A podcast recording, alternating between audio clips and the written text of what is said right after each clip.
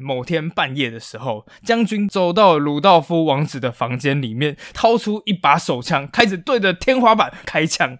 敏感的王子当场被吓得魂不附体，叫啊！将军的嗓音这个时候比枪声还大，不要怕枪声，不要怕。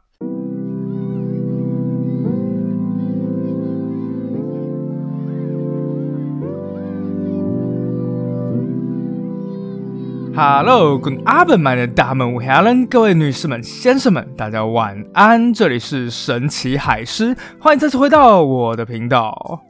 嗨，大家好久不见啦！那在这个礼拜，学测终于结束了，选举也终于结束了，所以我们就来讲一些轻松的题材好了。那至于要讲什么呢？其实我自己个人也是想了蛮久的啦。你知道，每一次啊想题材真的是一件让人非常苦恼的事情。一直到大概两三天前吧，我那个时候就参加了一场朋友的聚会，我们吃韩式烤肉。就在我那边狂塞烤五花肉的同时啊，就有一个朋友就对我讲说：“海思海思，我听你的 podcast，我可以给你一点建议吗？给建议可以啊，可以先抖内我吗？好啦，开玩笑的。可是呢，我朋友就讲说，你知道怎么样才会红吗？”王室八卦，大家都超爱听王室八卦的。我那时候一听，想说也太巧了吧，因为好死不死，这个礼拜我刚好要讲的就是一个史上最大的王室八卦丑闻。我那朋友一听了之后超级开心的，他说：“太好了，你要讲的是什么王室？英国王室吗？”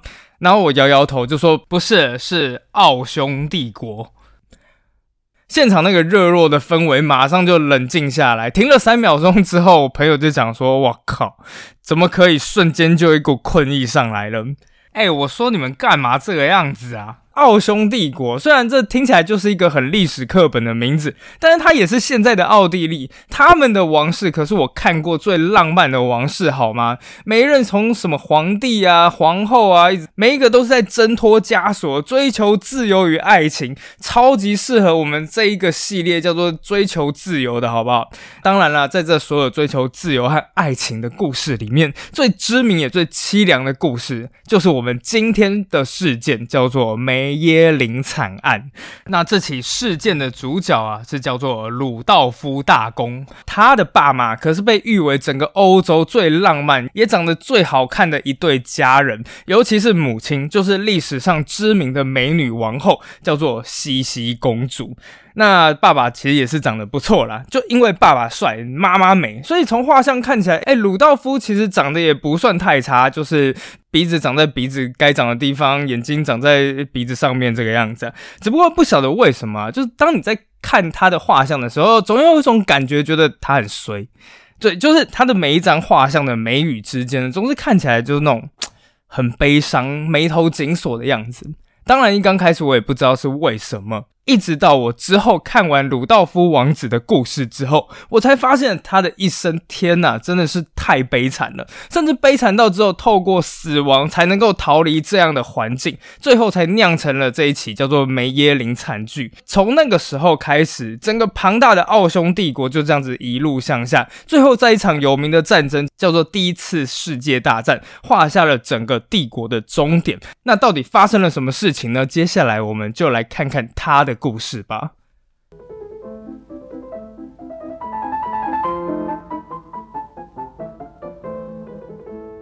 好的，那在故事开始之前呢，如果大家喜欢这种王室八卦或者是欧洲的小故事，恳请大家按赞、订阅海狮说。那我也会在下面放上赞助连接，如果有一点点余力的话，就麻烦多多支持、多多赞助哦，非常感谢大家。好了，那其实这一个故事发生的时间也没有算是太久远，十九世纪。好，开玩笑，非常久远了啦。那地点呢，则是在奥地利帝国的首都，叫做维也纳。那一讲到维也纳，我不晓得大家的想法是怎样了，但是我其实个人是真的很喜欢这个城市的。是说之前在德国念书的时候，当然我也跑去了维也纳来旅游一下，这个样子。到的时候，整个就是震惊。为什么呢？因为奥地利和德国其实都是日耳曼民族，所以我一直都觉得，哎。两者应该是差不多的，但是后来就发现，哎，德国就是有一种冷酷无情的感觉，但是奥地利人，尤其是维也纳人，整个看起来就是开开心心的。真的，这种体现呢，连跟别人问个路，你都可以感受得出来。比方说，现在如果我在德国，是我那个时候读书的城市叫做汉堡好了。那如果你跑去跟一个德国人问说：“哎，不好意思，请问一下，那个某某某的星巴克在哪里？”德国人就会用那种非常严厉的语气回答你说：“England diese Straße und nach rechts können Sie sehen。”沿着这条街往右，您就可以看见了。然后你就愣住，接下来就哦，OK，好，谢谢谢谢，丹可丹可，Bitte schön und schönen Tag noch，不客气，祝你有愉快的一天。我完全不知道，就德国人是怎么用这么严厉的语气去讲出这么和善的句子的。但如果你去维也纳，那个情况是完全不一样的。他们的德文完全不像德文，听起来软软的那样子。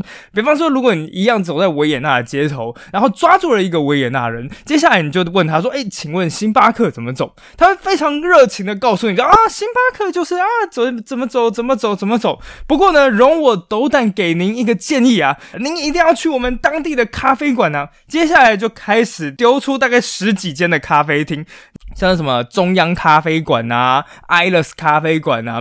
当时我不知道，因为德国人其实没有很重视喝咖啡，对他们每天都会喝，但我觉得咖啡对他们来讲就是提神用的。但后来我才知道，奥地利的咖啡厅文化超级有名。那我后来就选择了其中的一间呢。走进去之后，第一个感觉就是大。那咖啡厅真的很大，因为像我们在台北嘛，那顶多一间咖啡厅就是十几、二十张桌子就已经超级大了。可是那个咖啡厅真是一眼望不尽，我真的是看不到尽头在哪里，几十张甚至上百张桌子都是有可能的。那给我的第二个感觉就是宁静。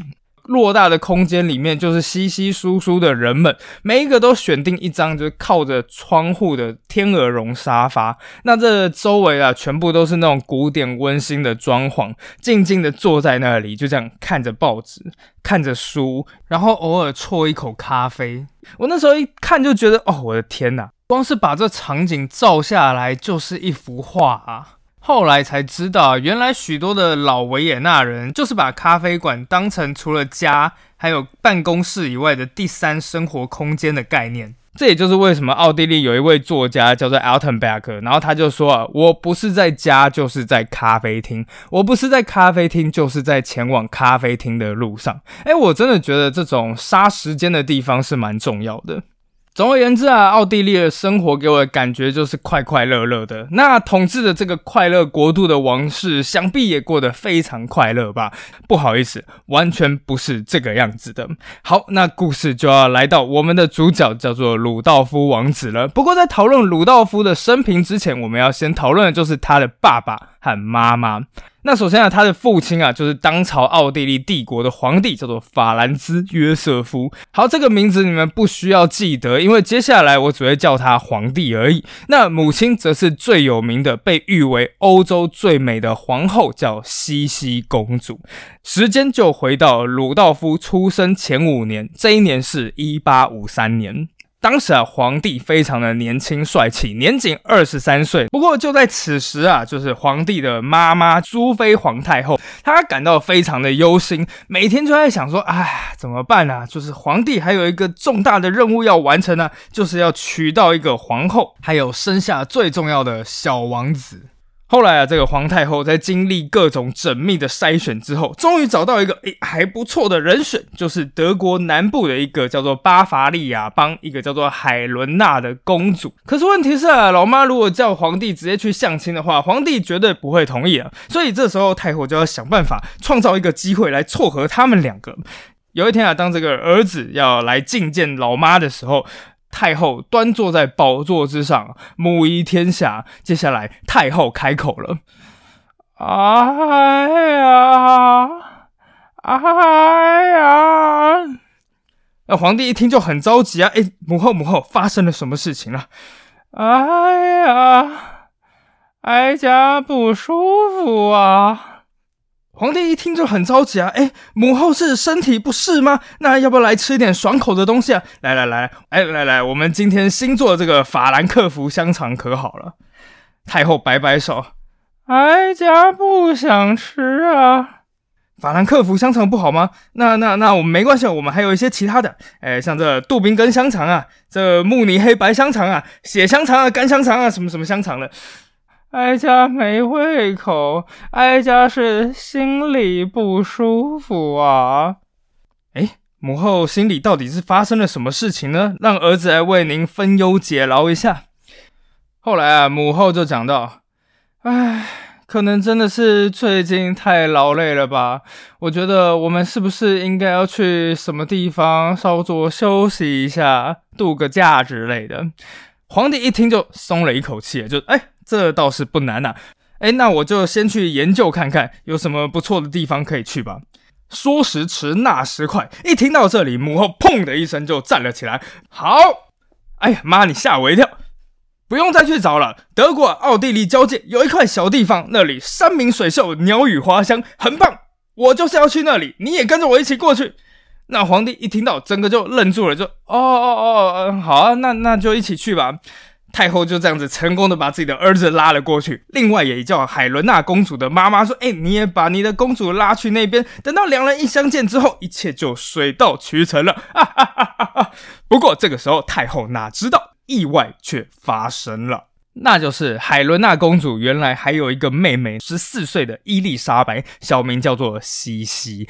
这个小女孩的美貌绝世无双，她有着浅棕色的眼睛和一头长长的秀发。结果就在计划的那一天，当海伦娜公主盛装出席在皇帝的晚会上时，但皇帝完全没有按照原定计划是喜欢上海伦娜，反而是整天啊就黏在西西公主旁边。请注意，西西公主当年才十四岁啊！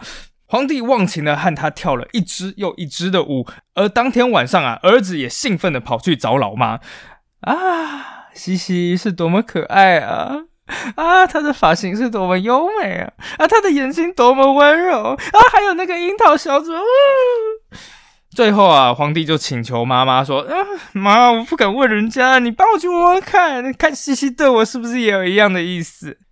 太后一听啊，白眼都翻到后脑勺去了。你这是什么情窦初开的国中生吗？不过太后其实担心的是另外一件事情，就是姐姐海伦娜是一个循规蹈矩的大家闺秀。但这个妹妹西西公主啊，个性真的是太过奔放了，她完全不可能可以适应皇后的这个职责的。所以太后就不断的劝说的皇帝说：“呃，你要不要再想一下？”但此时皇帝已经被爱情给冲昏了头脑，他什么都听不进去了。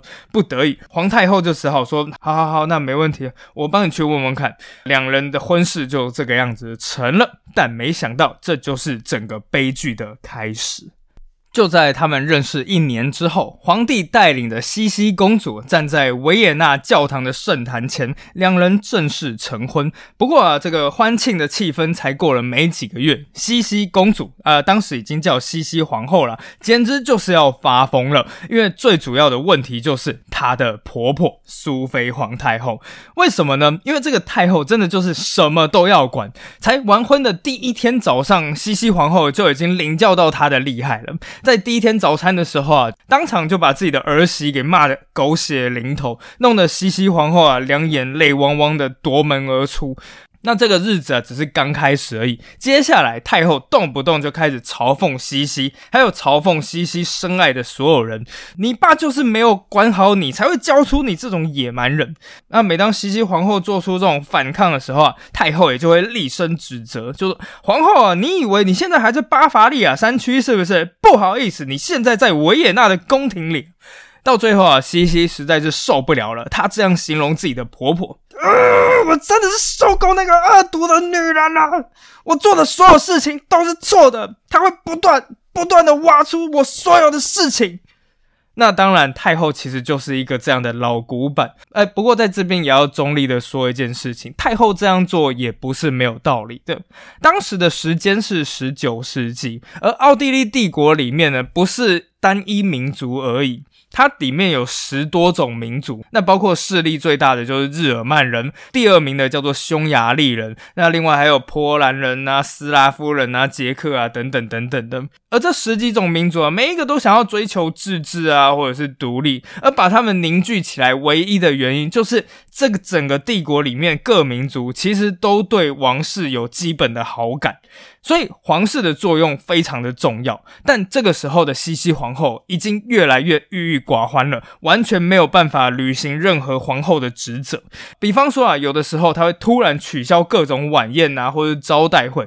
这个时候，可能国外的宾客就会很紧张啊，就哎，什么皇皇后是生病了吗？还是受伤了之类的？那结果后来皇后给的理由就是，呃，我心情沮丧，呃，我突然有了创作灵感，所以不能来你们这边了。哎，这个不是我编的，这是我真的在文献里面看到的。那当然，这样子给人的观感就非常不好啊。这样的日子大概过了一两年，那西西也一直在这种沮丧的环境中。此时的西西皇后唯一能够倾诉的对象，只有两只自己从娘家带回来的鹦鹉。但万万没想到，到最后连这几只鹦鹉西西都保不住。事情是这个样子的，因为没过多久啊，西西皇后就怀孕了。当然，大家都非常开心的庆祝了一下。但是就在西西怀孕之后没有多久，有一天呢，她回到自己的寝室的时候，突然诶发现自己的鹦鹉不见了。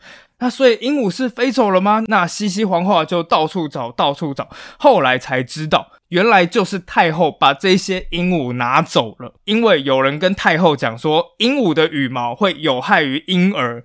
西西哭到整个伤心欲绝，那是她唯一精神的寄托啊！但太后却完全没有在在意的，在临走之前，她只扔下了一句话给西西皇后说：“你呀。”没事，露出自己的肚子，国民需要看见身怀有孕的皇后，就这样子出去了。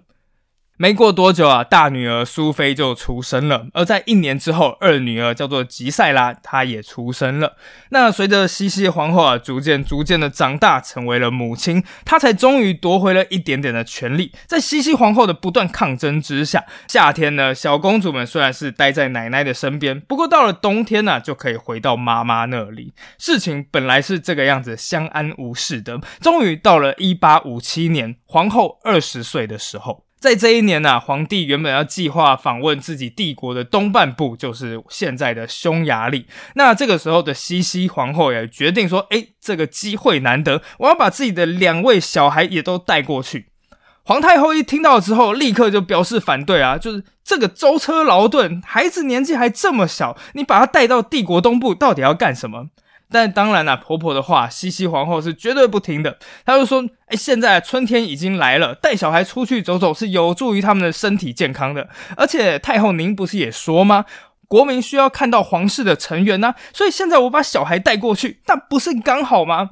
哎，这个就是用魔法打败了魔法。那一句话就回得太后哑口无言。到最后没办法，太后也只好让步了。然而在旅途的途中啊，意外就发生了。”是说啊，到了匈牙利之后没有多久，两个小女孩接连开始出现了一些发烧、腹泻。但没过多久啊，就是刚出生没多久的二女儿情况逐渐逐渐开始恢复了稳定。然而，当时才两岁大左右的大女儿苏菲小公主情况却越来越危急。西西皇后不分日夜的照料着自己的大女儿，然而大女儿的体重却依旧急速的减轻，而到最后还不时因为痛苦而颤抖。终于在某一天，在悲痛欲绝的母亲怀抱中，苏菲小公主咽下了她最后一口气。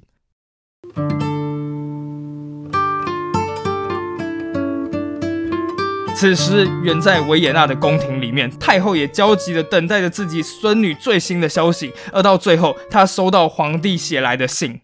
现在，我们的小苏菲已经成为天堂里的天使了。最后，整个王室一片愁云惨雾的回到了维也纳。当然，大家其实都非常的难过。不过，这个时候最伤心的，当然就是西西皇后了。从那之后开始，在西西皇后的一生里面，她都没有从悲伤和自责中走出来。不管怎么说，是她坚持要把小孩带去匈牙利，而也害她染病死亡的。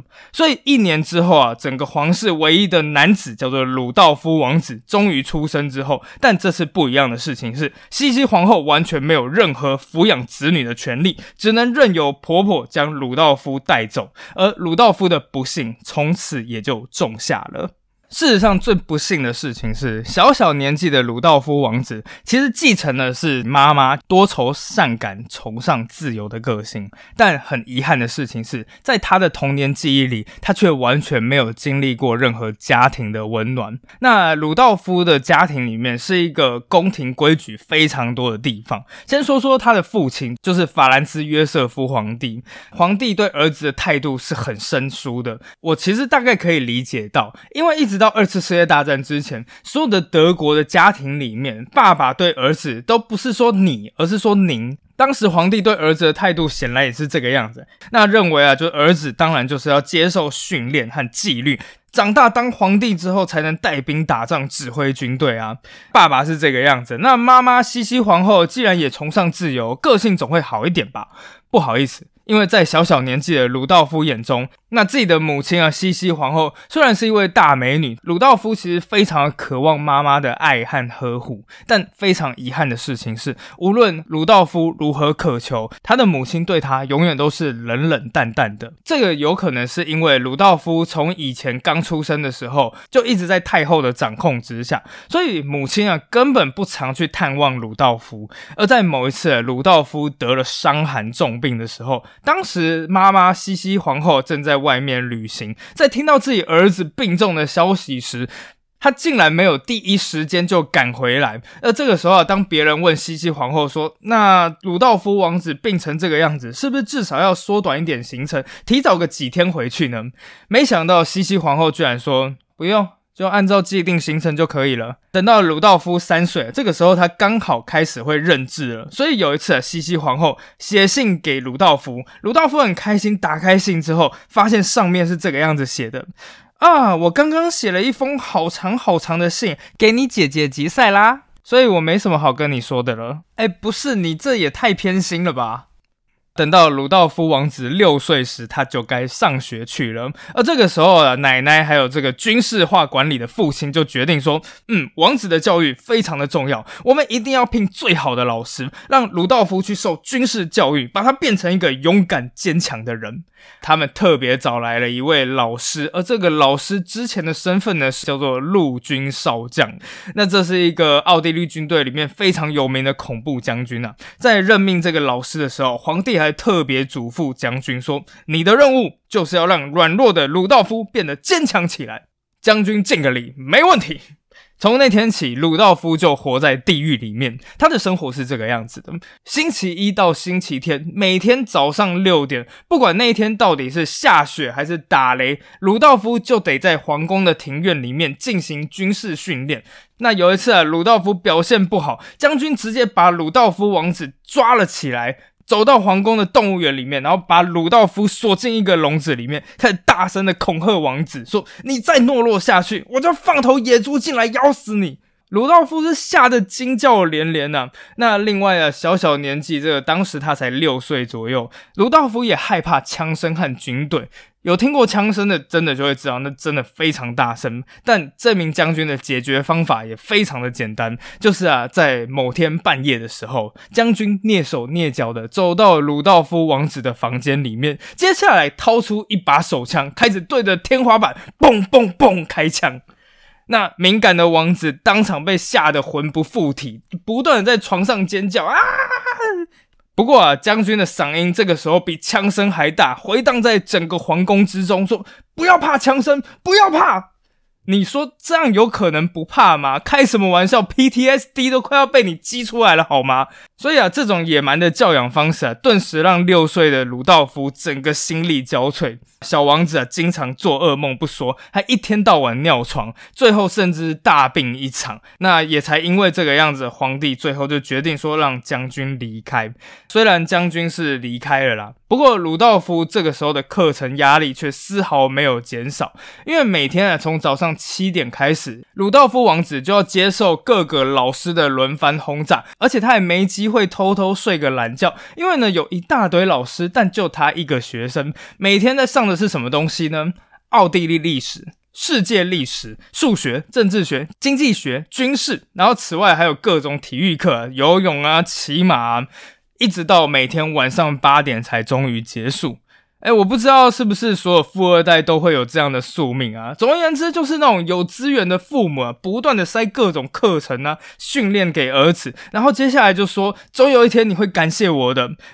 那鲁道夫王子也是这个样子。作为未来的皇帝，鲁道夫必须要成为帝国有史以来最有见识、最有学识的皇储。父母在他儿子身上寄予了无限的希望，然而这样的期望变成了一种残酷的爱，得到的唯一结果就是让小孩身心俱疲，彻底崩溃。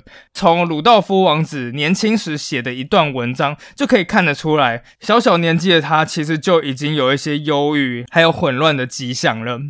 各式各样的想法在我的脑海中肆虐，一整天我的大脑都沸腾不已，每个都掌控了我。有的时候，这些想法是平静和快乐的；有的时候，则犹如乌鸦一般黢黑、邪恶，充满了愤怒。他们斗争着，永远在斗争着。我一直在想，它会结束吗？会怎么结束呢？鲁道夫王子啊，就这样子逐渐从懵懂无知的年幼时期，迈入了现在的国中阶段，大概就是十二岁到十三岁。而不幸的事情是，在这十几岁的青葱岁月里面，恰好就是奥地利国运最风雨飘摇的时期，因为在奥地利的北方，一个国家正在冉冉上升，朝着奥地利直扑而来——普鲁士。这个时候啊，在北边的普鲁士王国里面，四十七岁的俾斯麦正式被任命为普鲁士的宰相。后来他宣称啊，我们国家面临的种种问题，不是靠演说或是表决就能解决的。我们要解决问题，只有靠两个东西，就是铁与血。也就因为这段话，俾斯麦就成为了知名的铁血宰相。很快啊，整个德意志地区原本是有三百多个邦国嘛，到最后就以普鲁士跟奥地利为首，化成了壁垒分明的两个阵营。当时所有人其实都认为，这两个国家终将爆发一场决战，而这场决战将会证明谁是整个德意志的主人。终于等到一八六六年，也就是鲁道夫大约八岁的时候，这样的预测终于成真了。就在六月十四号那一天，普奥战争正式开打。呃，为什么要提到六月十四号这个日子呢？因为这天是我的生日。那总之啊，就在这一天，强大的普鲁士军队越过了德意志小邦国的边境，开始直扑奥地利而来。当然，普鲁士的军队是远较于奥地利是更优良的，那他们的武器也是更先进的。最重要的一个就是他们采用的是后膛枪，就是以前啊。子弹是从枪的前面进去的，普鲁士采用的是子弹是从后面推进去的，差别就在于啊，奥地利的军队因为是子弹是前面进去的嘛，所以他们只能站着开枪，但普鲁士的军队。因为子弹是从后面进去的，所以他们就可以用跪着的姿势，或者是用趴着的，那这样子就更难打到了。总而言之，老旧的奥地利部队连连受创，而坐镇在首都维也纳的皇帝法兰兹约瑟夫则每天焦急地等待最新的战况结果。终于在皇帝不断的催促之下，奥地利军队投入了全部的军队，在一八六六年七月三日。决定性的萨多瓦会战爆发，而在这整场战争里面，普鲁士跟奥地利两国派遣出来的军队，总共是在四十四到四十六万人之间。哎，这是欧洲的战场啊！每次在欧洲战场就是几千人啊、两万人在那边打的，所以这是一场欧洲史无前例的大会战。一直到一次世界大战之后，这个记录才被破掉。那在会战爆发的当天呢，皇帝法兰兹约瑟夫都紧张着守候在电报机的旁边不。不断的踱步，而在中午的时候，哒哒哒哒哒哒哒哒，电报消息来了。皇帝马上一看，上面写普鲁士进攻受阻，结果仍不明朗，继续等。时间一分一秒的经过，终于到晚上七点钟之后，最新的消息传来了。原来普鲁士还有埋伏，他的另外一支部队从我方的东边窜出，最后我方的军队只能放弃阵地，并且溃不成军。皇帝瞬间失去了所有力量，整个瘫软了下来。这时的结果再明确不过了，战争失败了。奥地利虽然不至于到家破人亡，但已经被排除在整个德意志的霸权之外了。这是整个奥地利最风雨飘摇的时期。在维也纳，整个城市也陷入了无边无际的意志消沉之中。然而啊，奥地利就是有一种魔力，能够把政治上面的失利转化成文化上的光辉。因为就在这个时候，为了激励民心，有一位音乐家叫做小约翰史特劳斯，他就谱出了一首曲子，而这首曲子你绝对听过，它的名字就叫做《蓝色多瑙河》。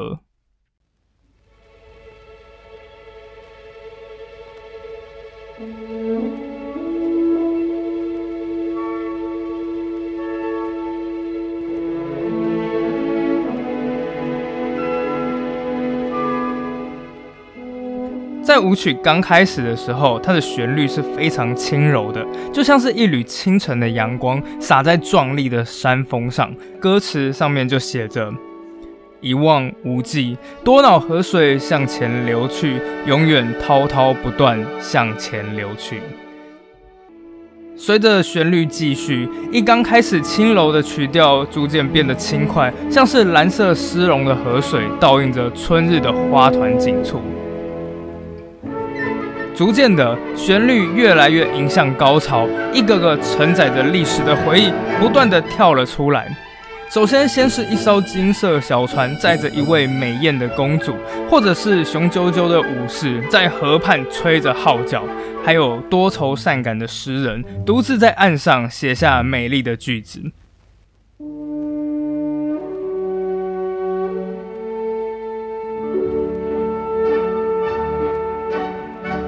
然而，无论发生了什么事情，一切的融入终究会过去。然而，清爽的流水是多么美丽，就像蓝天一样，无穷无尽的蓝色充满着整条的多瑙河。而最后，歌词也写到：“我们要歌颂，永远歌颂着这美丽的多瑙河。”这首曲子一刚开始没有引起太大的动静，是几年之后啊，这首曲子先在法国巴黎发表之后，立刻轰动了花都，然后才传回了维也纳。等到首演之后六个月，整个维也纳城市不分男女老幼，全部都开始哼唱起这一首舞曲，让他们忘却现实的苦恼。不过，当然了，文化上面的光辉璀璨是一回事，在政治方面呢，随着战败，老旧的奥地利帝国也不得不改革了。因为在先前呢，维也纳其实是一直抗拒着民族主义啊，还有自由主义这样子。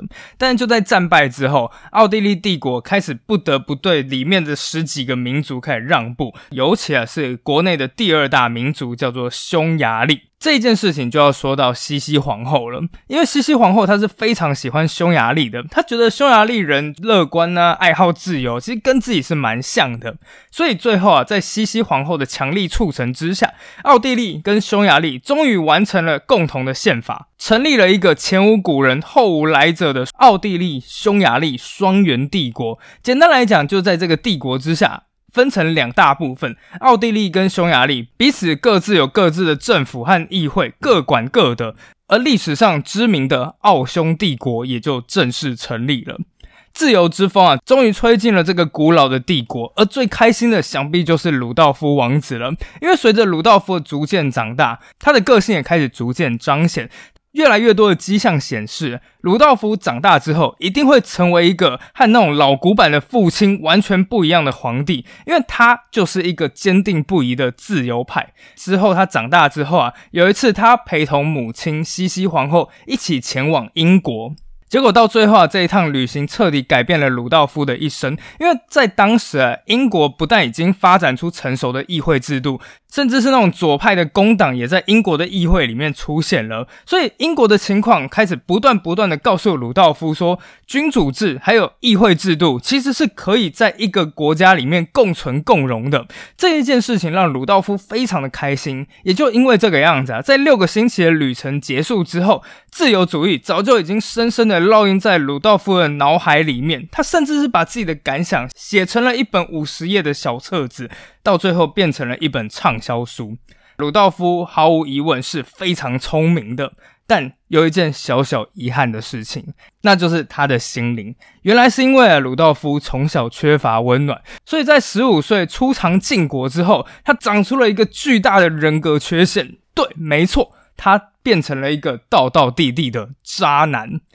事实上啊，鲁道夫从小在家庭啊，的确是备受冷落，没错啦。但你想想看，人家再怎么说，毕竟是一个王储哎，未来的皇帝哎，也就因为这样子，无数的女性开始对鲁道夫王子投怀送抱，而鲁道夫当然也就这样子啊，全盘接受，甚至到最后啊，他还有一个小本本，把每个性伴侣的名字全部都写下去。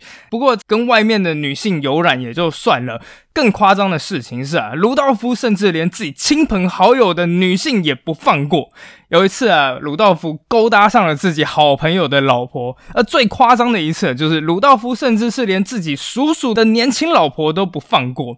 啊，是这个样子的。那个时候啊，鲁道夫的叔叔啊，就是有两任妻子，但是都过世了。后来呢，他第三次娶的时候是一个年轻漂亮的女生。原本这叔叔心想说：“哎呀，太棒了！”就是正开心的时候呢，在某一天啊，月黑风高的时候，叔叔也没有想太多，推开了自己的房间的门，看到房间里的景象，嚯！究竟发生了什么事呢？我们下集再见。